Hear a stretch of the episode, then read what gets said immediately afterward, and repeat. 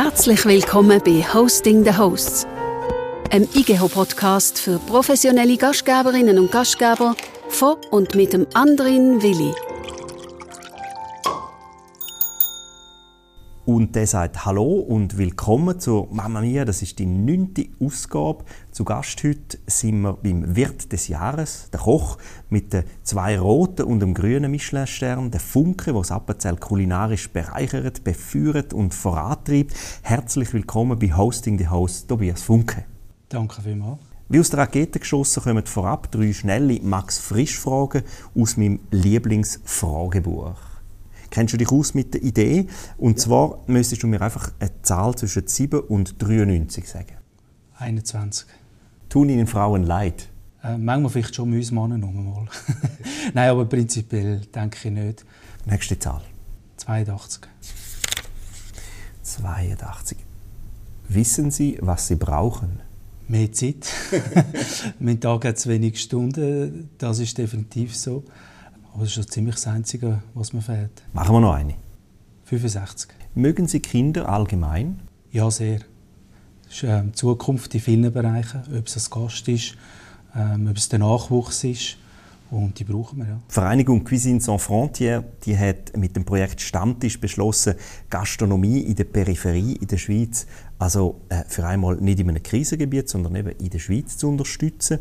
Ist es so schlimm da draußen in der Peripherie? Nein, ich denke nicht, dass man jetzt muss, äh, das Negative sehen muss, sondern die Schweiz hat so viel. Aber auf dem Land hat ja die Bereinigung schon stattgefunden von diesen Beizen, in Anführungs- und Schlusszeichen. Ja, aber ich glaube, ähm, wenn man so die Zahlen genau anschaut, ist es nicht ganz so extrem, ähm, wie man da immer meint. Jetzt auch durch die ganze Covid-Geschichte das ist noch ziemlich im tiefen Bereich. Unten. Was bedeutet dir der Stammtisch persönlich als Kulturform? Es ist schon etwas sehr Schönes.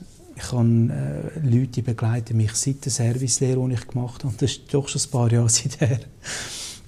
begleitete mich gerade letzte Woche, da war wieder ein Tisch da, wo, wo ich in der Servicelehre kennenlernen durfte. Genau.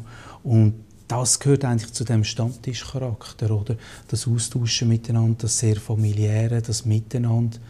Das ist etwas Wunderschönes. Hätte es in Kantare nicht einfacher in Zürich? Gute Frage. Ähm, aber die, die habe ich mir gar nicht so gestellt. Ich fühle mich so wohl hier oben. Ähm, wir haben einen wunderschönen Platz, wunderschöne Aussicht, haben eine Weite. Ich habe so nah, so viele Produzenten bei mir, wie ich es nie am Zürichsee hatte. Ich vermisse schon den Zürichsee.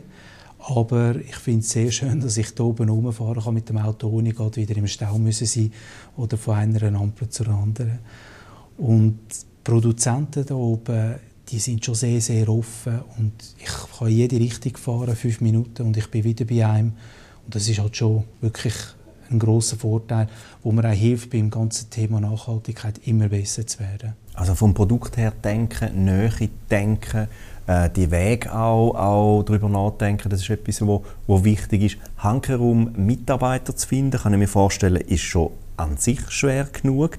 Welche Anreize braucht es denn, um Mitarbeitende jetzt für den Standort Heide zu gewinnen? Sicher ähm, muss man ein, Stern sein, der ein leuchten tut. Also man muss den Leuten einen Grund geben, eine Philosophie eigentlich nach außen, wo sie sagen, hey, das wollte ich kennenlernen und verstehen lernen da wollte ich auch noch arbeiten. Wie wenn man einfach nur ein bisschen gut kocht und ein schönes Restaurant hat und so, denke ich, wird schon langsam ein bisschen schwierig in der heutigen Zeit. Und wenn man so eine fanatische Produktqualität versucht zu betreiben und genau gleich aufgesetzt ein Thema Nachhaltigkeit. Und wir sind noch lange nicht dort angekommen, wo wir sein. Aber wir sind auf dem Weg dorthin und der ist super und für das brauchen wir ein starkes Team. Und wenn man das so kommuniziert, dann funktioniert das sehr gut dass die Leute sagen, hey, oder man findet die richtigen Leute, besser gesagt. Was passiert dir in Heide, wo da vielleicht in Basel, Bern, Luzern oder Zürich nicht passiert wäre?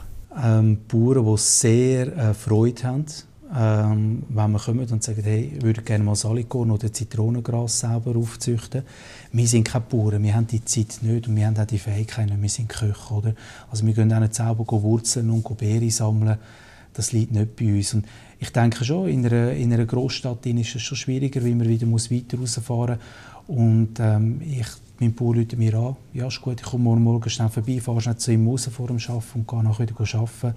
Und es ist einfach so, wir arbeiten ja schon sehr viele Stunden, oder? aber es, ist, es passt so. Und wenn du dann aber schon eine halbe Stunde musst fahren oder drei Viertelstunde, ja, dann wird es langsam ein bisschen knapp und dann stimmt es einfach nicht mehr, die Ehrlichkeit dahinter. Also dann bist du meistens nicht gewesen. Sind Gäste auf dem Land wirklich verschlossen oder ist das auch so ein Städtermeer? Ähm, ich denke schon, dass wir ein bisschen länger braucht, um auch gewisse Leute zu knacken ähm, weil ich bin so quasi der Zürcher, der ins Appenzell aufgegangen ist. Aber sie haben gemerkt, er ist da und er bleibt da. Und sie haben gesehen, was wir alles machen, wie wir uns aus, äh, einsetzen. Wir haben ein Dorfrestaurant vor fünf Jahren übernommen, um es zu retten, weil es eben doch bei gewissen einfach bedroht ist, zum Zugehen. Und wir haben schon einen Kebabladen da, der sehr gut ist. Wir haben gedacht, einen zweiten braucht es nicht in kleinen Dorf von Heiden. Wir machen ein Eisfeld, wo wir mittlerweile über einen Verein, einen gemeinnützigen, organisieren, den ich präsidieren darf. Ähm, wir haben das Fundus alles. Wir haben in sehr vielen Bereichen, wo wir die Leute abholen, ihnen etwas bieten und auch alles andere machen, als dass das Dorf verschlafen ist. Und ich glaube, das merken die Leute, dass da sehr viel Effort dabei ist ähm, und sehr, sehr, sehr viel Einsatz, Liebe zu dem und äh, dass ich ein Mensch bin wie der andere auch und dass man mit mir kann reden kann, wenn man etwas man nicht so gut findet. Also Community Building, äh, da müsstest du jetzt Gemeindepräsident werden. Ja, da habe ich keine Zeit dazu. Aber Politik ist schon spannend, ganz ehrlich. Ähm, wir haben es jetzt gerade auch gesehen in Corona-Zeit. Ich glaube, das Gastgewerbe dürfte ein stärker und die Hotellerie auch ein bisschen stärker vertreten sein. Bis ganz rauf, also sicher Nationalrat, Ständerat auch. Und da haben wir jetzt schon gemerkt, auch wenn es jetzt uns nicht so immer traurig gegangen ist, aber wenn wir eine stärkere Lobby hätten, glaube ich, jetzt ein oder andere ein besser, ein schneller oder vielleicht ein bisschen mit mehr Möglichkeiten können entschieden werden. Wenn man so ein bisschen über den persönlichen Spagat redet, fühlst du dich mehr als Chef oder als Chefkoch? Schon beides. Ich führe ein Geschäft. Ähm, wir haben äh, drei Restaurants. Eins, das ich jetzt weitergebe und das ich verpachtet habe wieder. Äh, vorher waren es vier. Gewesen. Ich bin der Innovationsmensch. Ähm, ich bin der, der die Linie vorgibt. Ich bin der, der bei den Trainings dabei ist, von den Abläufen von Wein degustieren. Aber es gibt nichts Schönes, als am Abend in der Küche stehen mit meinem Team und dürfen für Gäste kochen. Und das ist etwas, was ich heute Morgen nicht missen möchte. Ich weiss nicht, was in 10 Jahren ist oder 20 Jahren, das kann ich jetzt nicht beantworten. Aber auch durch Corona-Zeit wir haben immer geschafft, wir haben einen Webshop gemacht, wir haben wahnsinnig viel dürfen Päckchen verschicken in Woche, bis zu 200. Und das, was mir am meisten gefällt hat, ist einfach den Pass da, dürfen anrichten, probieren ähm, und mit meinem Team zusammen arbeiten, um coole Teller rauszubringen unseren Gästen. Und dann natürlich den Gast dürfen zu sehen und auch Begeisterung sehen im Gesicht. Das ist etwas, was dich freut jetzt im Kochberuf. Was freut und nervt dich auf der anderen Seite? Ja, sicher ein, ein Bereich ist sicher eine Thematik ähm, ja, höhere Preise. Ich würde noch mal gerne sagen, wie kann dann ein McDonald's oder so so günstig sein? Oder wie kann man ein Poulet in gewissen Discountern so günstig einkaufen? Wir können es nicht, weil wir wollen Qualität. Wir wollen, dass die Tiere richtig aufgezogen sind, dass alles richtig abgelaufen ist. Wir wollen das auch bei den Rüebli. Wir wollen nicht, dass die Rüebli ähm, irgendwelche genmanipulierte Produkte sind oder mit komischen Substrat aufgezogen, damit es innerhalb von zwei Wochen schon erntereif ist. Oder? Genau bis zum Wein über, dort sind wir zwar noch nie im Bereich biodynamisch und so, da haben wir schon die ganze Palette. Ein Traum wäre, wenn wir irgendwann eine coole Karte hätten, die nur noch mit so Wein bestückt wäre. Oder? Also so die Thematik über, über Preise, das ist schon etwas, was mich stört. Weil man immer eigentlich, wenn man etwas Gutes macht, muss argumentieren und nie der, der etwas Schlechtes und Billiges macht. Ja. Das ist so ein bisschen das Problem an dieser ganzen Preisdiskussion. Ja. Ist es manchmal auch so, dass sie dir zwei Seelen schlagen? Also du würdest jetzt gern, ich sage jetzt ein extremes Beispiel, äh, handtauchte Jakobsmuscheln von Norwegen drauf tun und du aber als Unternehmer irgendwo musst auch sagen, das kann ich so nicht in das Menü einbauen, das wird einfach am Schluss zu teuer. Also dort ist schon so, ich sage dann, es kostet einfach den Preis. Bei mir gibt es keinen weißen Trüffel über das Gericht gehobelt und der Gast bestimmt, wie viel Gramm das hat. Weil ich das Gericht designt und ich sage, wie viel das draufkommt. Und ich sage dann, der Teller kostet 80 Franken und dann hast du 8 Gramm weißen Trüffel zum Beispiel drauf.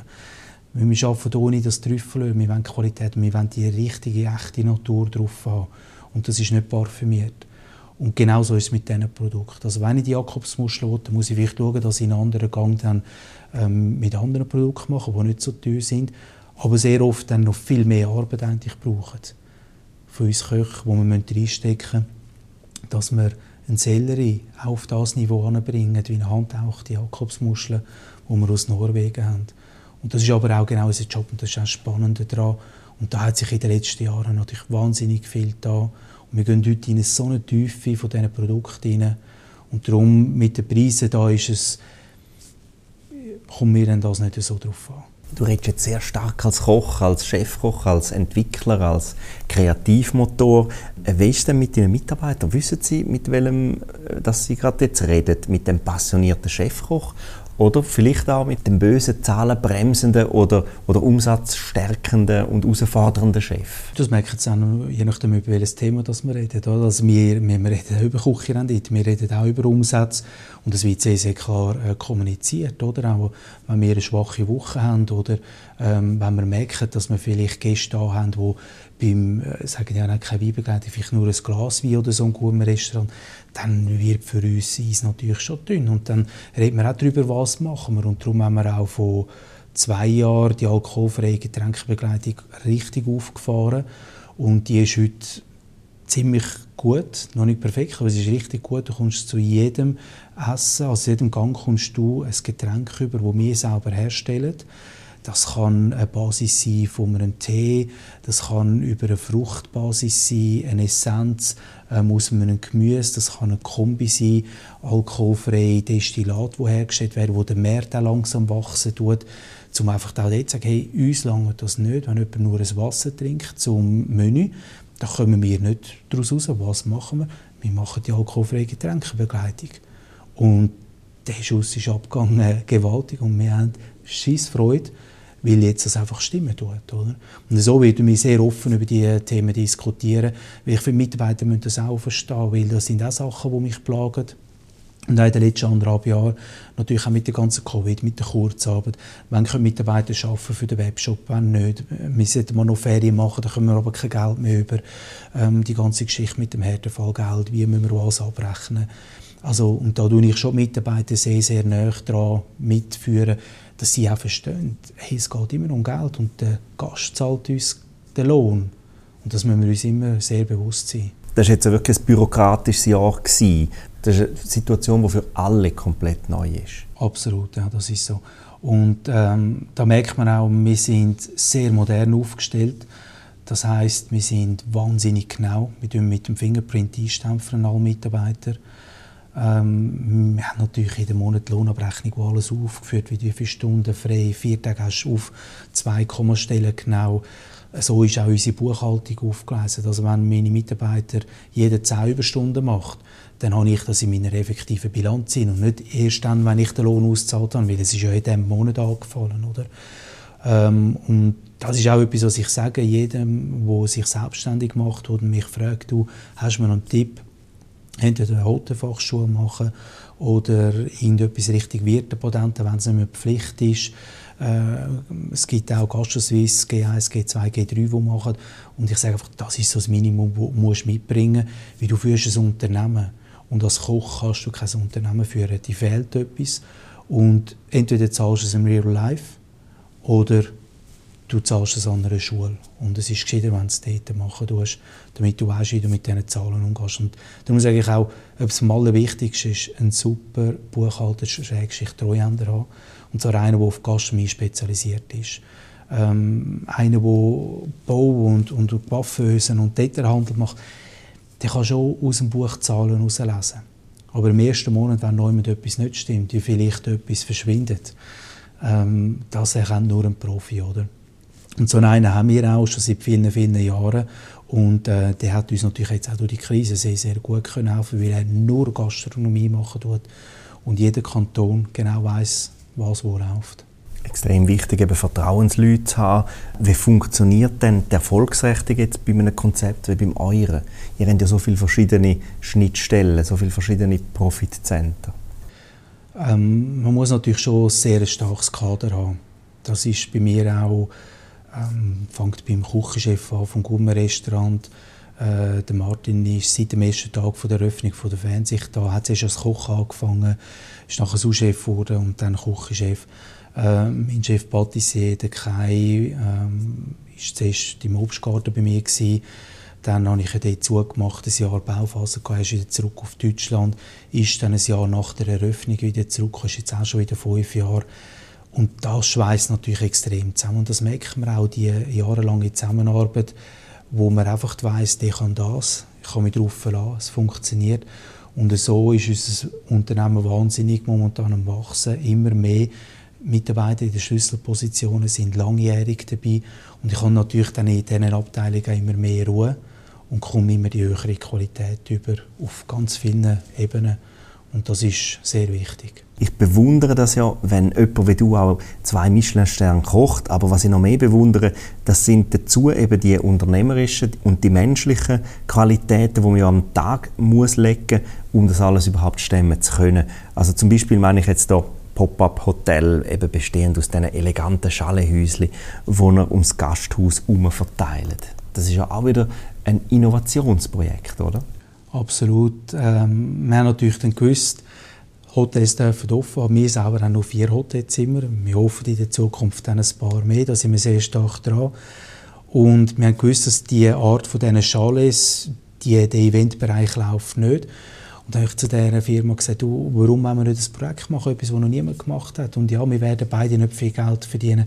Wahrscheinlich werden wir mehr reinstecken, aber wir werden miteinander das machen, wir werden Freude haben, wir werden innovativ sein und ein bisschen Geld, wenn wir es richtig machen, bleibt sicher übrig. Und es auch. Und dann haben wir wirklich aus dem äh, völlig nicht Hotelkonzept ein Hotelkonzept gemacht, mit zehn Hütten aufgestellt, ähm, wir haben zehn Zimmer mehr geboten in Heiden.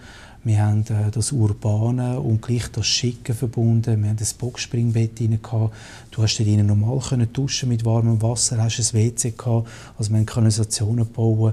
Wir haben den Weg haben wir aus Hackschnitzel gemacht. Wir haben einen Hotpot aufgestellt. Wir haben E-Bikes organisiert, das können gucken. Unsere Berge erkunden. Wer nicht topfit ist, ist froh, wenn er auf ein E-Bike zurückgreifen kann. Und das ist extrem gut angekommen. Da macht das Spass, so Sachen. Wie wichtig ist denn äh, überhaupt ein gutes Verhältnis zu haben mit einem guten Investor? Sehr wichtig. Ähm, haben wir bei diesem Projekt aber gar nicht gebraucht. Wir haben das ähm, ohne Vorfinanzieren miteinander. Also, ähm, der andere ist äh, Bilchner von Amriswil, dem gehören die Hütten und ich, wir haben das aufgestellt. Mit dem wenigen Geld, das wir investiert haben, das haben wir gehabt, um die Bett zu kaufen. Kaffeemaschine haben wir gesponsert bekommen von unserem ähm, Turmkaffeelieferant von St. Gallen. Duschen, die haben wir selber müssen. Dann haben wir aber sehr viel auch selber gemacht. Wir sind Messingstangen kaufen und haben die an Schnür aufgehängt, um eine Garderobe anzumachen.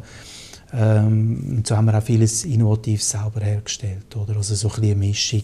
Und darum jetzt für das Projekt haben wir gar keinen Investor gebraucht. Und sonst ähm, ja, kommt es ein darauf an, was man eigentlich will. Aber ob es jetzt eine Bank ist oder ein Privater, der dir hilft, ein Hotel oder ein Restaurant zu bauen, ich glaube, die wenigsten von uns kommen auf die Welt und haben ein paar Millionen schon auf dem Konto und so viel Geld wirft dann unseren Job doch nicht ab, dass man innerhalb von zehn Jahren schnell ein Hotel kann bauen kann. Da braucht man irgendwelche finanzielle Unterstützung. Jetzt haben wir im Moment gerade, gerade äh, Gondeln, die wo, wo, wo noch umrüsten, zu Fondue-Gondeln. Also es gibt äh, in diesem Winter kein Chalet, weil eben die Eventsaison jetzt auch wieder angezogen hat und du hast einfach reagiert darauf. Und hast jetzt Gondeln gekauft. Genau, und die zum Beispiel auch, das ist aus meinem privaten Geld, also da ist jetzt nicht, nicht der Investor involviert, sondern ich wollte das letzte Jahr eigentlich mieten und dann ein Angebot bekommen zum Kaufen für minimalen Mehrpreis. Und dann aus Jux und Tollerei habe ich dann das meiner Frau die einmal gesagt, ich kaufe den Gondel. Wir sind dort noch nicht geheiratet darum konnte ich es noch machen.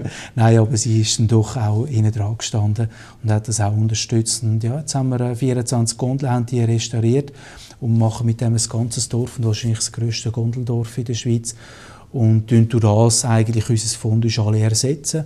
Ähm, haben durch das viel weniger hohen äh, Aufwand hindurch. Also wir müssen keine externe Miete zahlen, weil wir noch nicht genau wissen, wie die Wintersaison rauskommt. Was klar ist, es wird viel weniger Weihnachtsessen geben.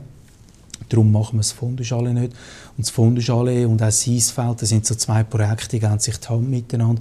die leben von diesen Events. Und von denen wird sicher ein beträchtlicher Teil weniger sein. Und wenn wir nicht möglichst schnell an die 100% Auslastung ankommen, dann ist es ein Verlustgeschäft. Und genauso wie letztes Jahr, wo wir gesagt haben, wir dürfen nur noch bis zum 7 Uhr offen haben. Ab dem Tag habe ich zugemacht zuerst und gesagt, da rendiert nicht mehr. Wo andere Kollegen von mir gesagt ja, dann tun wir schon ab dem 4 Uhr Essen servieren und so. Und dann haben sie denen gesagt, du, meine lieben Freunde, machen es nicht, ganz sicher. Also der ist ausgeht hinten raus. Das macht man genau einmal. Aber die anderen Leute müssen arbeiten. Die können doch nicht um 4 Uhr essen.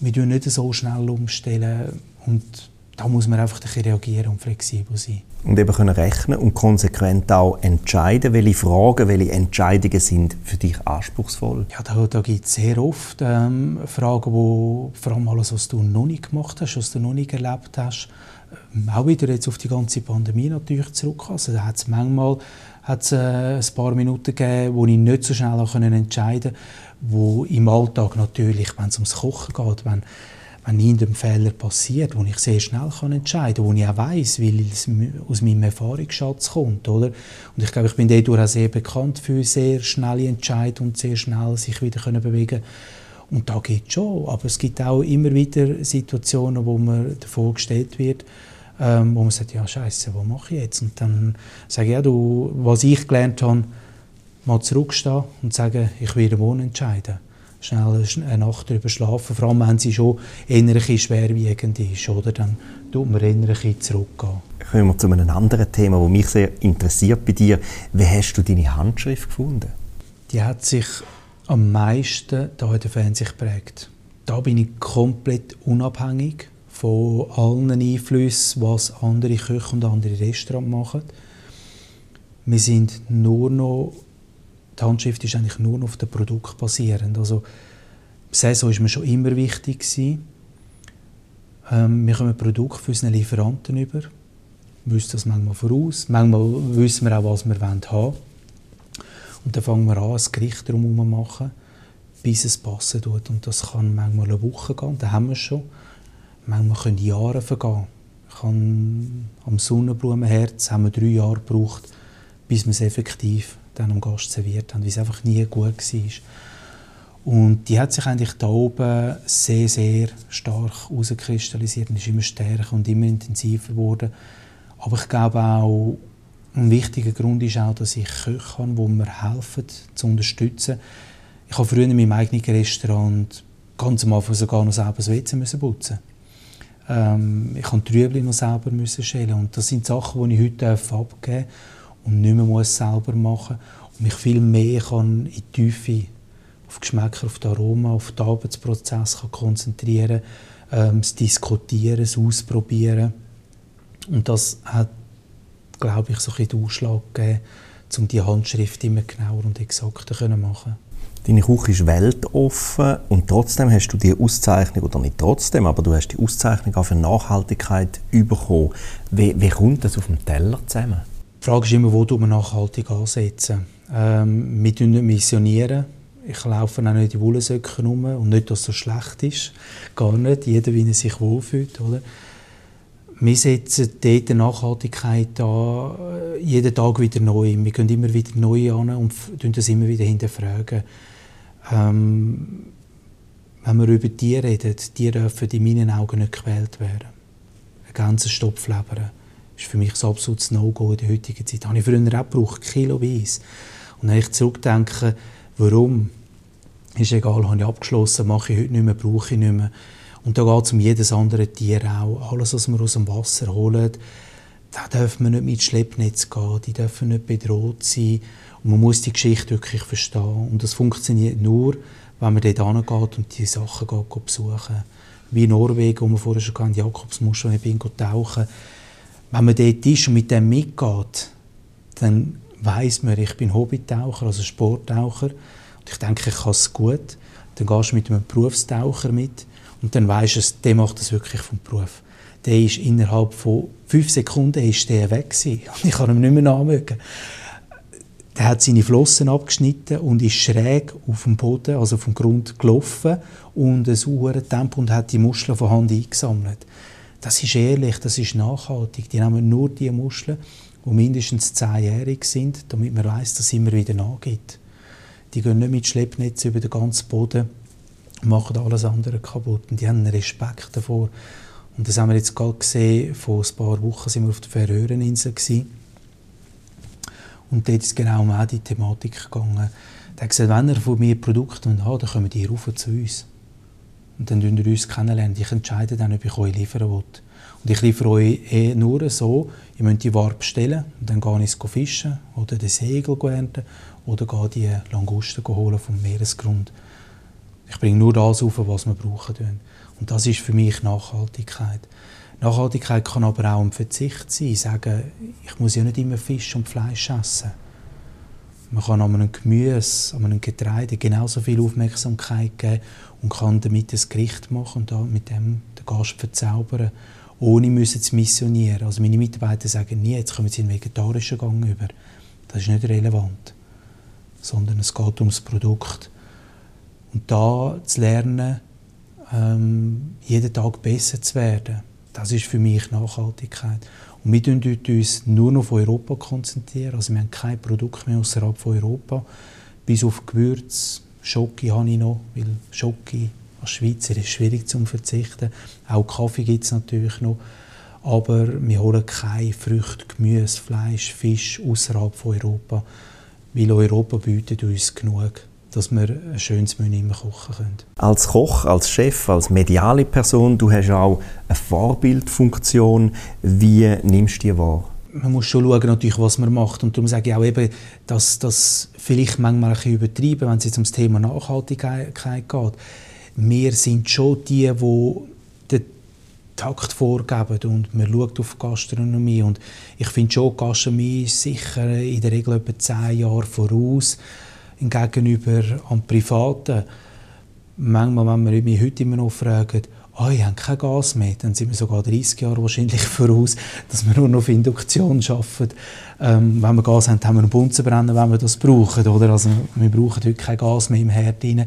Aber in der Regel finde ich so, dass wir so zehn Jahre etwa voraus sind. Und darum müssen wir auch die Innovationen voraustreiben. Darum müssen wir auch nach außen tragen. Hey, man kann von Plastik trennen. Hey, wir können nachhaltig sein. Hey, wir müssen nicht im Februar Erdbeere kaufen. Und es kann doch nicht sein, dass unsere lokalen Bauern, vor allem in den letzten Jahren, immer wieder sagen, hey, wir haben Ernteüberschuss durch das, durch Facebook und was alles geht, Instagram und so, haben wir auch den Vorteil, man kann viel einfacher und schneller kommunizieren und das kann es einfach nicht sein, dass man einen Überschuss hat, dass man nicht etwas daraus machen tut.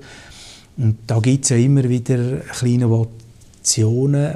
Ich selber würde, wenn ich mehr Zeit hätte, auch gerne ein bisschen mehr machen, äh, um so Sachen dann ein paar Tonnen holen oder Äpfel und etwas daraus machen. Aber da fehlt mir irgendwie noch eine Kapazität hindurch, um ein gescheites Produkt daraus zu machen. Und da müssen wir dann vielleicht auch das Dorf wieder mit einbeziehen, die Community, äh, die Kommune und, und dann sagen, können wir helfen rüsten. Also äh, es ist ja. ein Gemeinschaftsproblem. Genau. Es ist nicht nur etwas, das du musst lösen es ist etwas, das uns alle betrifft. Was sollte ein junger Mensch heute in der Gastronomie eigentlich mitbringen oder was sollte ihn dazu veranlassen, überhaupt noch eine Lehre in der Gastronomie zu absolvieren? Wirklich äh, das Verständnis für Grundpfeiler von, von diesen Berufen. Egal, ob man äh, bei Kochservice, im Housekeeping anfängt ähm, oder wo das man einsteigt, ist eigentlich völlig egal. Wichtig ist, wir sind Gastgeber, auch wenn man in der Küche ist. Und gerade in der Schweiz hat man schon gerne, wenn man mal den Koch auch sieht. Das kommt vielleicht dann erst später mal dazu, wenn man eine Führungsposition erlangt. Aber man muss in sich verinnerlicht haben, dass man Gastgeber ist. Wir machen alles für den Gast. Ob jetzt WC putzen für den Gast, ob man für den Gast den Wein aufmachen tut oder ob man Trüblisuppen ansetzen tut für den Gast. Das ist alles für den Gast. Und das ist für mich etwas sehr, sehr Essentielles. Wenn man das nicht in sich hinein hat, gerne für den Gast da zu sein, ihm eine Freude zu bieten, egal auf welchem Niveau. Das ist völlig egal, von der Dorfbeiz bis zum High-End-Gourmet-Restaurant, das geht überall ums Gleiche. Und das muss man mitbringen, gerne für den Gast etwas machen. Und dann, alles andere ergibt sich dann. Wie geht es weiter da in der Fernsicht? Was sind eure Aussichten? Ähm, wir haben sehr spannende Projekte. Das eine ist, unser Swiss Alpine Restaurant vergrößern, damit wir mehr Sitzplätze haben. Da sind wir schon so weit, dass wir von Gemeindeebene wir müssen Grundstückumzonenbewilligung haben. Das ist nur noch eine Frage von der Zeit, also vom Geld und das haben wir jetzt dann alles zusammen. Ähm, Im Gourmet-Restaurant wollen wir ein bisschen eine Konzeptanpassung machen. Wir wollen ein bisschen eine offenere Küche machen. Da sind wir auch am überlegen, wie wir das planen wollen. Auch zum Zeiten verkürzen, vom Teller bis zum Gast. Ein bisschen mehr Offenheit noch geben. Und dann haben wir noch so ein kleines Projekt mit ein paar Hotelzimmern. Also es wird noch einiges passieren hier in Heiden. Und ich werde noch viele Jahre da bleiben, weil es gefällt mir, es macht Spaß und wir haben ein gutes Fundament gelegt. Dann machen wir fünf ultraschnelle Fragen zum Schluss. Bitte einfach nicht zu lange überlegen. Idee oder keine Idee? Idee. Nah- oder Fernsicht? Fernsicht. Chefkoch oder Chefökonom? Chefkoch. Jakobs Muschel oder Jakobs Weg? Jakobsweg. Kochen oder Essen? Koch. Vielen Dank, Tobias Funke, für deine Zeit und dass du Gast bist in der zweitletzten Episode von Hosting the Hosts von diesem Jahr.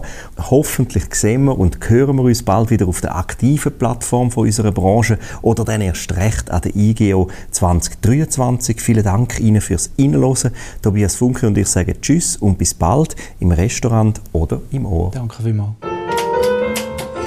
Das ist der IGH Podcast Hosting the Hosts gsi. Von und mit dem anderen Willi. Herzlichen Dank fürs Zuhören. Weitere Informationen gibt's auf www.igh.ch.